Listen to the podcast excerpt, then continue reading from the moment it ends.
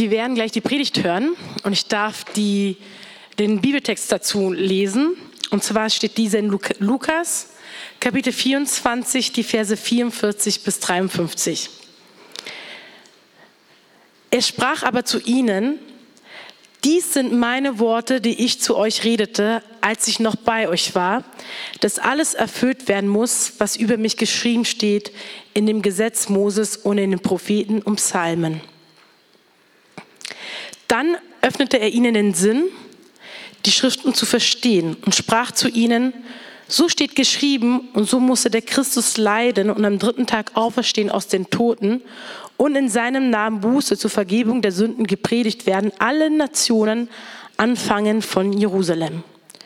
Und ihr, ihr seid Zeugen hiervon. Und siehe, ich sende die Verheißung meines Vaters auf euch. Ihr aber bleibt in der Stadt, bis ihr bekleidet werdet mit Kraft aus der Höhe. Er führte sie aber hinaus bis gegen Bethanien und hob seine Hände auf und segnete sie. Und es geschah, während er sie segnete, schied er von ihnen und wurde hinaufgetragen in den Himmel. Und sie warfen sich vor ihm nieder und kehrten nach Jerusalem zurück mit großer Freude. Und sie waren alle Zeit im Tempel und priesen Gott. Ich möchte nochmal für die Predigt beten. Herr Jesus, ich danke dir, dass du seit Jahren Klaus Hand hältst. Ganz treu. Und ich danke dir auch, dass du ganz treu Klaus immer wieder zu uns nach Wolfsburg führst, um aus deinem Wort zu predigen, Herr. Und du siehst auch, ja, in welcher körperlichen Verfassung Klaus heute hier ist. Und ich bitte dich, dass du ihn physisch, seelisch stärkst, Herr, dass du ihn mit deiner Vollmacht ausstattest, mit deiner Weisheit erfüllst, sodass er frei und sinnhaft mit uns reden kann, Herr. Wir, uns durstet es nach deinem Wort und wir wollen hören, Herr. Dazu schaffen wir Raum, so wie wir es gesagt haben. Wir wollen nach deinem Plan leben, wir wollen von deinem Plan hören, wir wollen uns von dir her lenken lassen. Und dazu soll jetzt auch diese, diese Zeit dienen. Amen.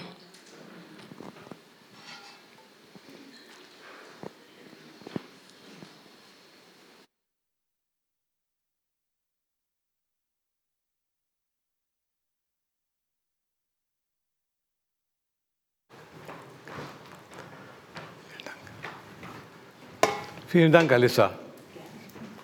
Hallo, ihr Lieben. Man könnte jetzt sagen, äh, wenn ihr das Schriftwort gut mitgehört habt, so, das war's dann. Dann gehen wir alle nach Hause, ne? nichts mehr, Jesus ist weg. Wir haben ja keine Zukunft ohne Jesus. Was sollen wir ohne ihn? Und das weiß Jesus. Wir hörten das Schriftwort, was Alissa uns zum Eingang äh, gelesen hat aus Johannes. Wo war das?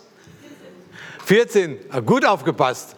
Johannes 14, lese es nochmal zu Hause nach. Johannes 14, ganz wichtig. Die Jünger sind so erschrocken darüber, dass Jesus eindeutig sich verabschiedet und wissen nicht, was das bedeuten soll und was das für ihre Zukunft heißt. Und das macht sie sehr bange und ängstlich. Und dann sagt Jesus zu ihnen, ich gehe und ich komme zu euch. Und dann müsst ihr fragen, ja, was meinst du denn jetzt? Gehst du oder bleibst du? Nein, ich gehe, sagt er, und ich komme zu euch, weil er ist Teil der Dreieinigkeit. Und das heißt, ich leiblich gehe, aber ich komme zu euch im Heiligen Geist. Und das ist einfach bitte nötig. Wir würden sagen, ach Jesus, wäre schon schön, wenn du geblieben wärst und du hättest in äh, Paris oder in Berlin oder wo dein Tempel aufgerichtet und alle Leute würden zu uns kommen und dich dort grüßen und anbeten und so weiter. Aber wenn Jesus leiblich geblieben wäre, meine Lieben, das hätte einen riesen Nachteil. Welchen?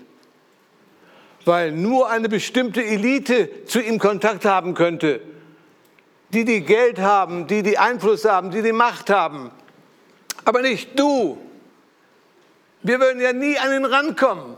Aber durch den Heiligen Geist kommen wir an ihn ran und er kommt zu uns ganz persönlich. Ob du in Singapur liebst oder in Vladivostok, Jesus ist überall da in gleicher Herrlichkeit und Größe durch den Heiligen Geist. Halleluja! Ja, das macht doch Christentum aus, dass das müsst ihr jetzt unbedingt behalten. Wenn ich nächstes Mal komme, frage ich euch, ob ihr es behalten habt. Gott Vater ist Gott für uns. Für uns. Er schenkt uns diese wunderbare Natur, er schenkt uns Leben, er schenkt uns Atem, er schenkt uns die Geschmacksknospen, dass wenn wir nachher essen, dass wir wissen, was wir essen. Alles Geschenke Gottes. Gott ist für uns und er schenkt uns noch viel, viel, viel mehr. Dann haben wir Jesus. Jesus ist Gott. Welcher Gott? Gott mit uns. Gott mit uns. Jesus ist Gott mit uns. Du sollst ihn Jesus nennen, denn er wird bei euch sein. Gott mit uns. Sieh, ich bin bei euch alle Tage bis an der Weltende. Und das müssen wir jetzt nicht immer so in unserer Denke festnageln auf bestimmte Vorstellungen, sondern in Gottes Gedanken ist er eben durch den Heiligen Geist bei uns. Und noch mehr, er ist in uns.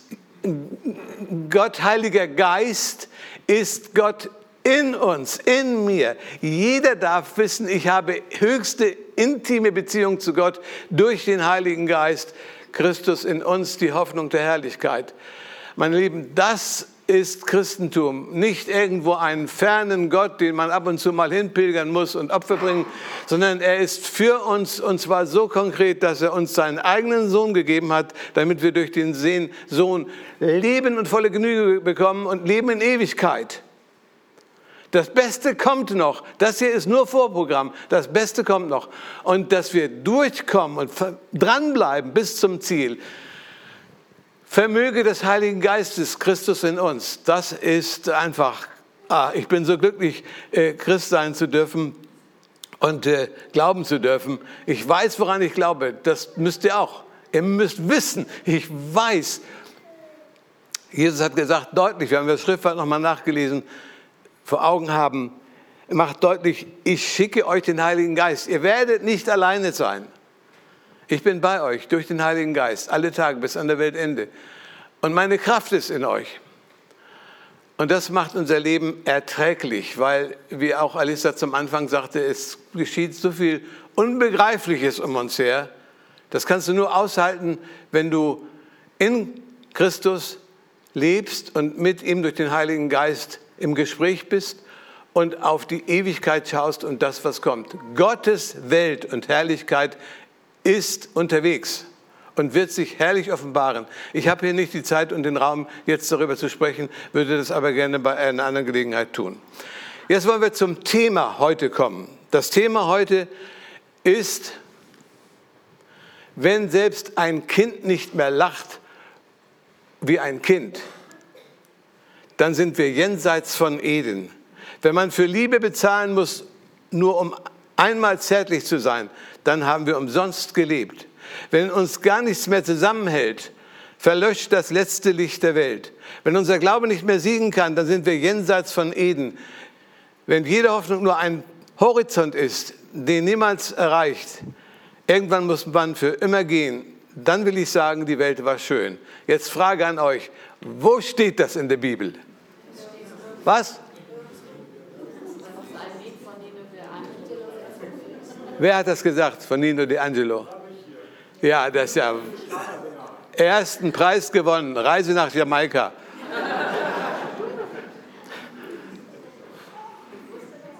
Das war Nino De Angelo, so hieß er gar nicht. Er hieß Domenico Gerhard Gorgoglione und er wurde 1963 in Karlsruhe geboren. Nicht in Kalkutta und auch nicht in Neapel, sondern in Karlsruhe. Und Domenico bedeutet, ich wünschte, ihr würdet alle Domenico heißen, weil das ist ein herrlicher Name. Er bedeutet dem Herrn gehörig, Gott geweiht. Für alle, die äh, äh, ein Kind bekommen, Domenico, ah, Gott geweiht. Das andere war sein Künstlername, Nino D'Angelo. Er wurde Schlagersänger in den 80er Jahren, als wir alle noch knalljung waren und er hatte seinen größten Erfolg mit dem Hit Jenseits von Eden. Und dazu gehörte dieser Text da oben. Wenn unser Glaube nicht mehr siegen kann, dann sind wir jenseits von Eden. Meine Predigt heute Morgen heißt diesseits von Eden. Und ich hätte mir so gewünscht, dass Nino De Angelo selbst seinen Text verinnerlicht hätte und begriffen hätte. Oder die, die, seine Fans. Hört euch das South mal auf YouTube an, das Lied. Das ist wirklich von der Melodie her sehr eingängig. Ich hätte mir gewünscht, dass seine Fans begriffen hätten, worum es da eigentlich geht nämlich dass wir in so einer hoffnungslosen Welt leben, dass es dramatisch ist, jenseits von Esen ist keine gute Adresse. Die einzig gute Adresse ist Eden selbst, und zwar diesseits von Eden. Viele Menschen begnügen sich bei Schlagern mit der Musik, mit der Melodie und setzen sich nicht mit dem Text auseinander. Eden ist der Garten Gottes, wo man Gott begegnen kann. Das Paradies, in dem Adam und Eva herrlich und in Freuden mit Gott miteinander lebten, bis zum Sündenfall, bis zum diesen riesigen Knall. Durch ihren Ungehorsam gegen Gott wurden sie aus dem Garten ausgewiesen und das heißt jenseits von Esen. Raus, ja, weg. Das war das Drama der Menschheit. Denn jenseits von Eden heißt jenseits der Gemeinschaft mit Gott. Und nichts ist dramatischer, als wenn ein Mensch durch diese Gegend läuft, durch Wolfsburg, durch Kreuzheide läuft und diesen Draht nicht hat zu Gott. Mit anderen Worten, die ersten Menschen damals wurden rausgeschmissen, lebten fortan jenseits von Frieden, Harmonie und Gemeinschaft. Und wir lesen 1. Mose 3, so ging kein hinweg von dem Angesicht des Herrn und wohnte im Lande Not gegen Osten, jenseits von Eden. Hinweg vom Angesicht des Herrn. Und wir haben vorhin die Anbetung gehabt, da ging es darum, das Angesicht des Herrn zu suchen und ihm die Ehre zu geben. Und damals hinweg vom Angesicht des Herrn. Da, wo jede Hoffnung nur ein Horizont ist, hieß es, den man niemals erreicht. Ohne Hoffnung leben, das ist einfach dramatisch, weil es heißt, du lebst ohne Ziel und bist, ohne, bist ziellos. Aber ein Leben ohne Ziel ist ein orientierungsloses Leben. Und ein Mensch ohne Orientierung ist haltlos. Wenn es nichts mehr zu glauben und zu hoffen gibt, lohnt sich auch keine Anstrengung. Bleibt nur noch die Flucht in die Resignation oder ins eigene Ich. Ich, ich, ich, mi, mi, mi, mi, immer ich zuerst, ja. Das kennen wir doch, das Problem. Das kommt auch bei uns immer wieder vor. Aber der Egoismus wird dann oberste Priorität, der Tanz um das goldene Selbst. Diese radikale Ich-Bezogenheit führt zum Werteverfall, zum Egoismus, zum Anspruchsdenken. Und jede Nachricht, die wir hören oder sehen in den Medien, hat Informationen über dieses Jenseits von Eden, alles so viel Elend, so viel Not, so viel Zwiespalt. In der göttlichen Komödie von Dante steht über dem Tor zur Hölle, die ihr eintretet, lasst die Hoffnung fahren. Das ist jenseits von Eden, Hölle. Und da sind wir. Nein, mach doch nicht so eine dunklen Aussagen wir, wir, wir haben nicht das Empfinden, dass wir in der Hölle leben. Aber meine Lieben, wir sind ein Volk von etwa 80 Millionen Menschen. 80 Millionen Menschen sind weltweit auf der Flucht, gehen nicht nach, heute nach Hause, haben ihr, Zuhause verloren, ihre Heimat verloren, haben ihr, ihr Hab und Gut verloren, haben vielleicht, werden sie verfolgt, bedrängt oder in Gefangenschaft gehalten. Ähm, es ist so schrecklich für 80 Millionen Menschen auf dieser Welt. Und das nimmt ja zu. Ob Südamerika, die mittelamerikanischen Staaten, die an der nordamerikanischen Grenze betteln drum, reingelassen zu werden, oder am Mittelmeer. Das ist ja nicht irgendwie spaßig oder unterhaltsam oder etwas für, für die Medien. Das ist eine Not, für die wir beten sollten und die wir irgendwo nicht in den Griff bekommen können, weil wir können die Korruption, diese Geisel der Menschheit, die Korruption überall, wir können die leider nicht unterbinden. Aber sie ist da. Wir müssen nur unsere Finger selbst davon weghalten. Elend und Untergang für über 80 Millionen Menschen weltweit. Und dann der Krieg in der Ukraine und so weiter. Aber ihr kennt ja die Nachrichten. Ihr braucht mich ja nicht als Informator dazu. Es gibt eine gute Nachricht. Seit dem Kommen Jesu, seit der Auferstehung Jesu von den Toten, wir kommen ja von Ostern, ist dieses ist es jenseits von Eden zu einem Diesseits von Eden geworden. Wer an Jesus glaubt, kann wieder nach Hause kommen, wird aufgenommen, darf wissen, bei, aller, bei allen Umständen, in denen ich lebe, die um mich herum existieren, ist für mich eine Zukunft. Himmelfahrt ist Jesus vorausgegangen und sagt, in meines Vaters Haus sind viele Wohnungen. Wenn es nicht so wäre, würde ich dann zu euch gesagt haben, ich gehe hin, euch eine Stätte zu bereiten und ich will wiederkommen und euch zu mir nehmen, damit ihr seid, wo ich bin. Ich will dort mit euch Gemeinschaft haben. Mein Lieben, wir sind nun Gottes Kinder und es ist noch nicht erschienen, was wir sein werden. Wir wissen aber, wenn es erscheinen wird, dann werden wir ihm gleich sein, denn wir werden ihn sehen, wie er ist. Das ist das Allergrößte. Wer diese Hoffnung hat, der hat auch Sinn für sein Dasein hier und kann alles Mögliche aushalten und ertragen, weil er ein Ziel hat, Jesus und seine Herrlichkeit. Wir haben eine Eigentumswohnung im Vaterhaus. Das verspricht uns Jesus. Die Umkehr vom Jenseits zum Diesseits von Eden ist möglich. Und ich hoffe, wenn jemand hier ist, und das wäre wunderbar, der sagt, ich bin immer noch jenseits von Eden. Lass uns zusammen beten oder bete alleine zu Hause auf deinen Knien und sage, Herr, ich will umkehren. Ich will nicht jenseits sein. Ich will diesseits von Eden sein. Ich will von hier direkt zu dir kommen in deine Welt und in das Vaterhaus.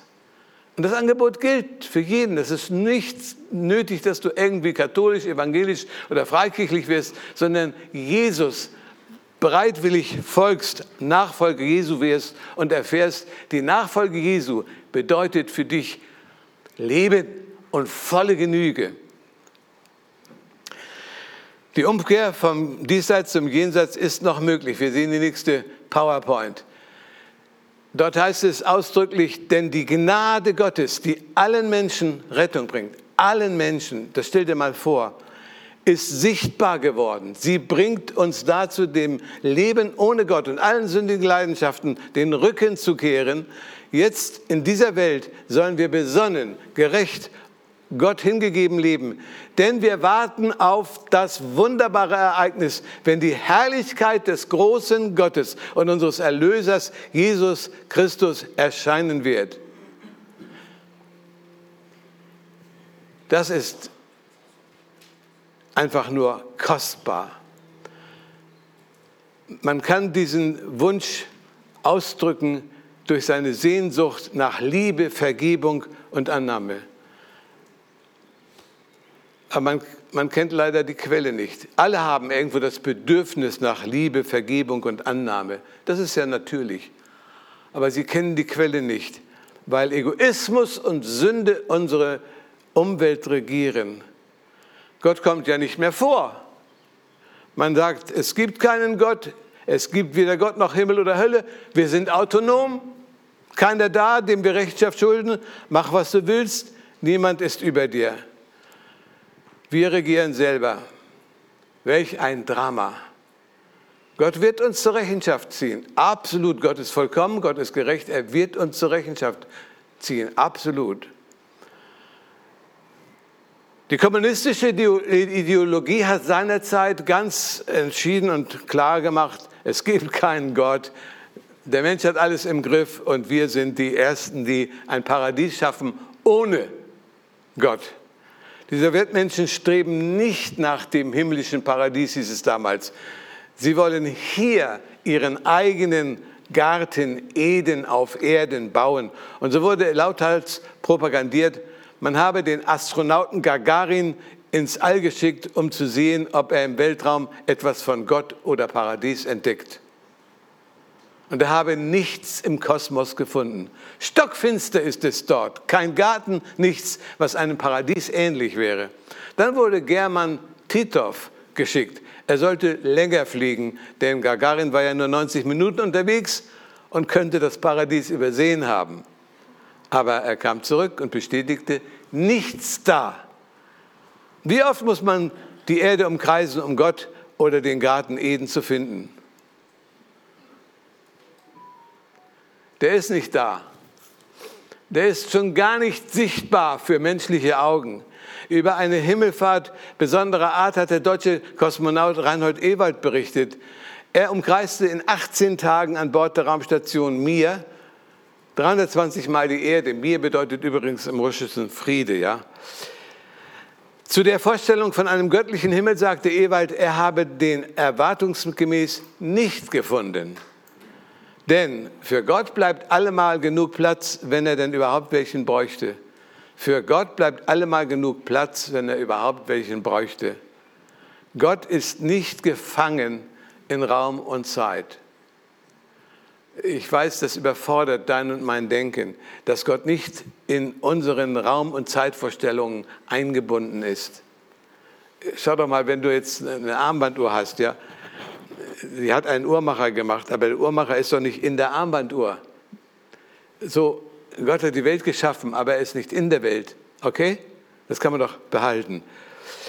Äh, Gott ist nicht gefangen in, unserer, in unseren Raum- und Zeitvorstellungen. Bei Gott gibt es ein sowohl als auch Zeit und Ewigkeit, Geist und Materie. Das können wir nicht verstehen, das kann man nur glauben. Genau, Gott ist in einer Welt, einer Dimension, die unsere Vorstellungskraft weit übersteigt. Die heutige Quantenphysik sprengt Erkenntnisse der herkömmlichen Physik, wie wir sie aus unseren Schultagen noch kennen. Damit ändert sie all das, total das alte mechanisch-materialistische Weltbild. Das bestimmt leider immer noch die Vorstellungen der meisten Menschen, die leben in dieser alten Vorstellung des mechanisch-materialistischen Weltbildes. Und das dominiert auch die Lehrpläne an Schulen und Universitäten, obwohl es längst überholt ist. Die existenz- und gesetzgebundenen Informationen des Lebens und der Natur Jetzt, ich, wenn wir in der Schule wären, würde ich bitten, sprecht mir den Satz nach. Aber wir sind nicht in der Schule. Die existenz- und gesetzgebenden Informationen des Lebens und der Natur kommen nicht aus dem materiellen Makro- oder Mikrokosmos, sondern aus einer anderen Dimension. Sie kommen aus der nicht materiellen Welt. Gibt es so etwas? Etwas, was genauso real ist wie das, was wir hier erleben und sehen, aber nicht sichtbar und greifbar ist? Das geht uns nicht in den Kopf. Man nennt das Cyberraum oder Hyperraum. Wir haben einen Text jetzt schon an der Wand. Theologisch ausgedrückt, Creatio ex nihilo, Schöpfung aus dem Nichts. Der Vater der Quantenphysik, Max Planck, hat seinerzeit gesagt, es gibt keine Materie an sich, alle Materie entsteht und aus durch eine Kraft, welche sie zum, zum winzigsten Sonnensystem des Alls zusammenhält. Da es im Weltall aber weder eine intelligente Kraft noch ewige Kraft gibt, so müssen wir hinter dieser Kraft einen bewussten, intelligenten Geist annehmen. Und dieser Geist ist der Urgrund der Materie. In den früheren Jahren haben wir das Gott genannt. Der erste Trunk aus dem Becher der Naturwissenschaften macht atheistisch. Aber der Grund, auf, wenn wir auf den Grund des Bechers kommen, dann erwartet uns Gott. Eine nächste Folie von dem bekannten Physiker der Gegenwart, Professor Anton Zellinger in Wien und von Professor Görnitz in der Goethe-Universität Frankfurt ein Satz, den ihr euch notieren solltet und mitnehmen solltet. Das ist Evangelium. Information und Wirklichkeit sind zwei Seiten derselben Medaille oder Münze. Information und Wirklichkeit, Materie sind die zwei Seiten derselben Münze. Oder noch mehr, Materie kann als kondensierte Information verstanden werden. Nicht Materie ist der Urstoff, sondern Information ist der Urstoff des Universums. Ja, sowas habt ihr noch nie gehört von hier, oder? Aber das ist mal wichtig zu begreifen. was die Bibel sagt. Im Anfang war das Wort und das Wort war bei Gott und Gott war das Wort. Das war zuerst. Nicht die Materie, sondern das Wort. Gott sprach und es ward. Ohne das Wort ist nichts gemacht, was gemacht ist. Und das Wort ward Fleisch und wohnte unter uns und wir sahen seine Herrlichkeit, eine Herrlichkeit als des eingeborenen Sohnes vom Vater voller Gnade und Wahrheit. Was war zuerst?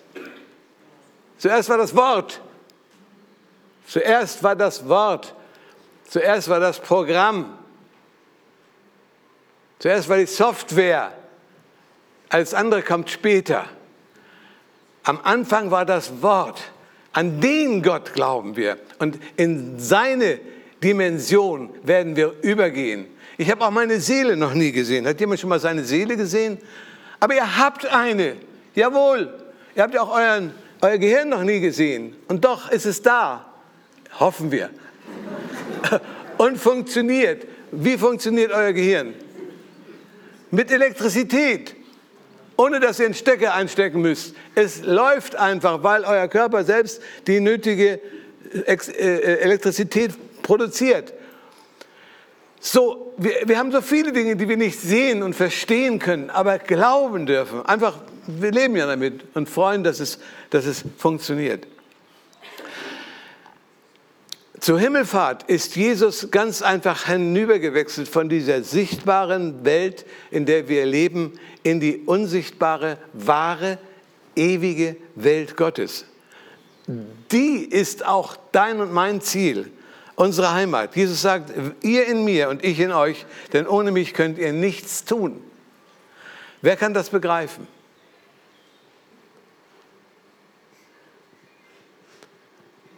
Nimm den Heiligen Geist im Glauben an und danke für ihn und bete zu Jesus aus, aus dem Geist und mit dem Geist und lass ihn immer wieder erfrischt werden in dir, in deiner Anbetung.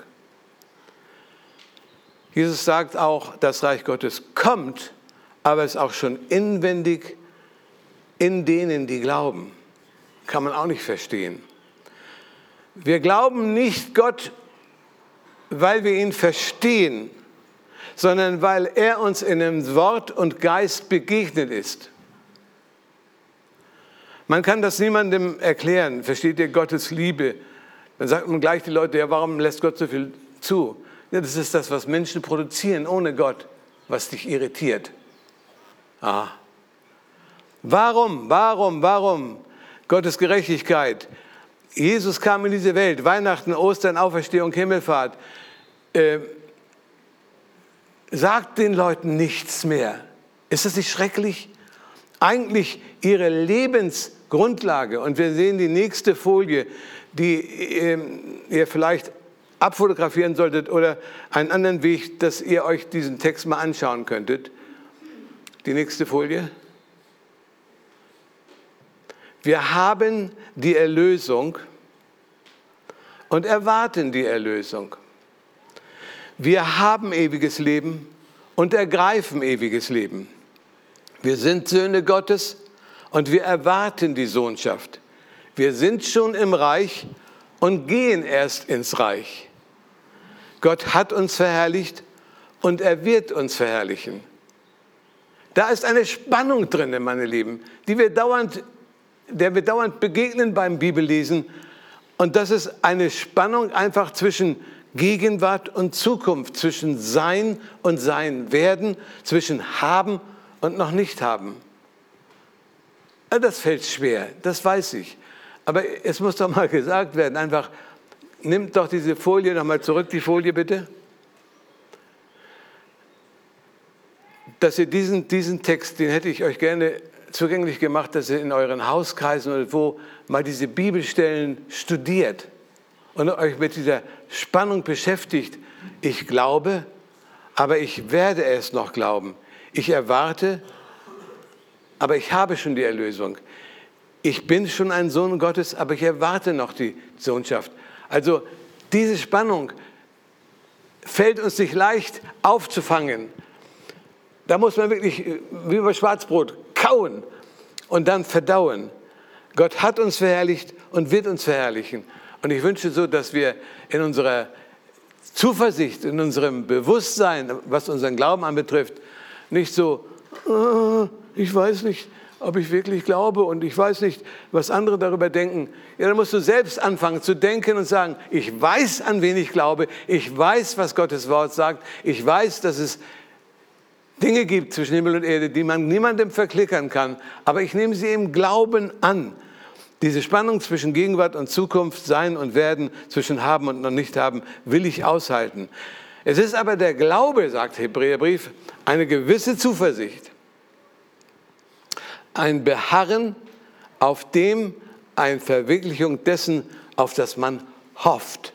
Eine Überzeugung von Tatsachen, die man nicht sieht.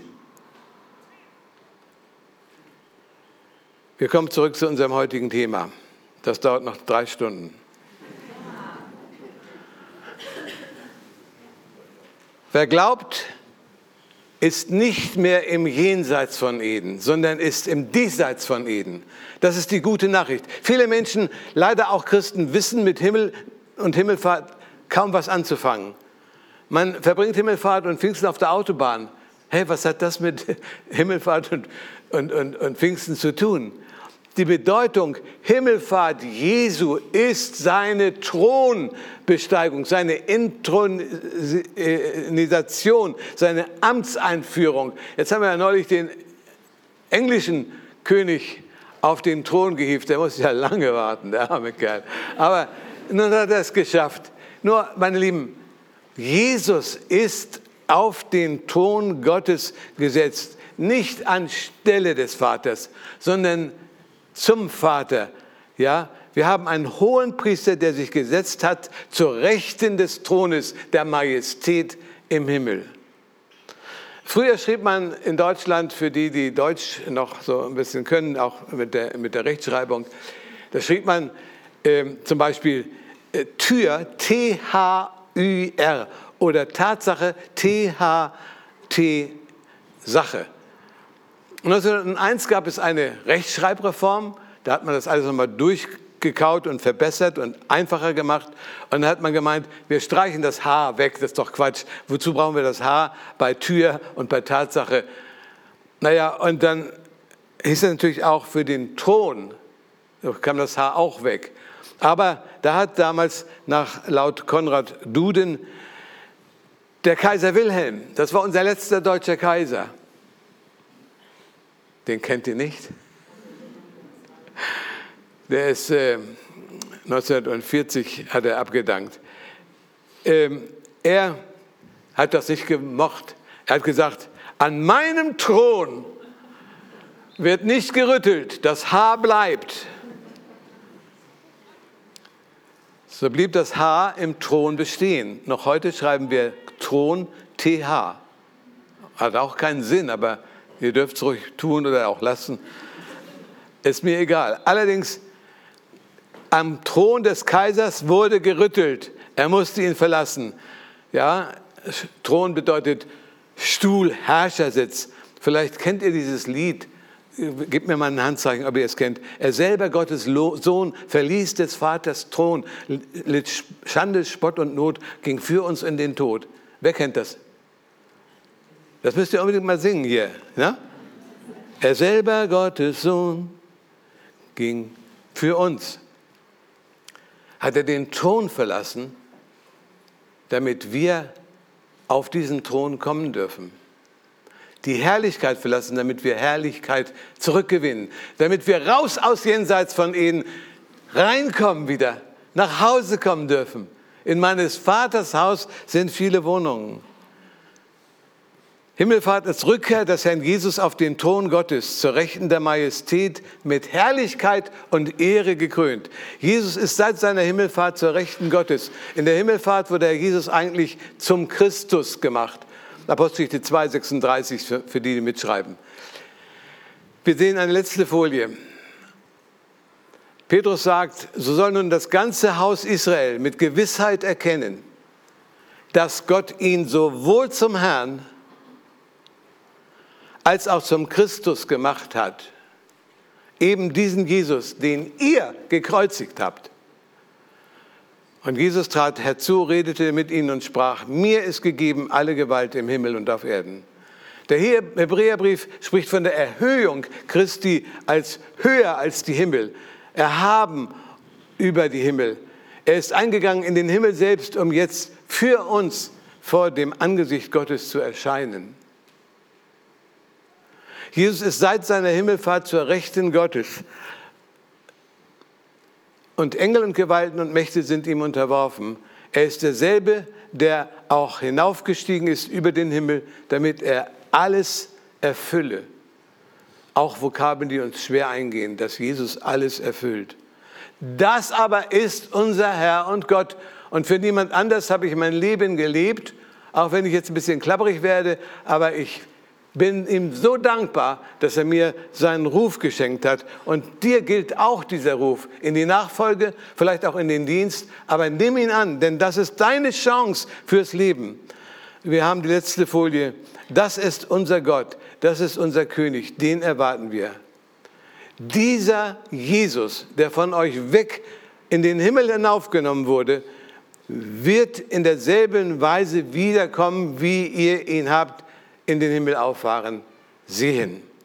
Glaubst du das? Das ist absolut meine tiefste Überzeugung und ich kann es eigentlich kaum abwarten. Ich, deshalb rufe ich gerne, was die Offenbarung 22, 20 sagt. Er spricht, der dies bezeugt, ja, ich komme bald. Amen. Ja, komm, Herr Jesus. Amen. Komm, Herr Jesus, und offenbare deine Herrlichkeit. Amen, Amen.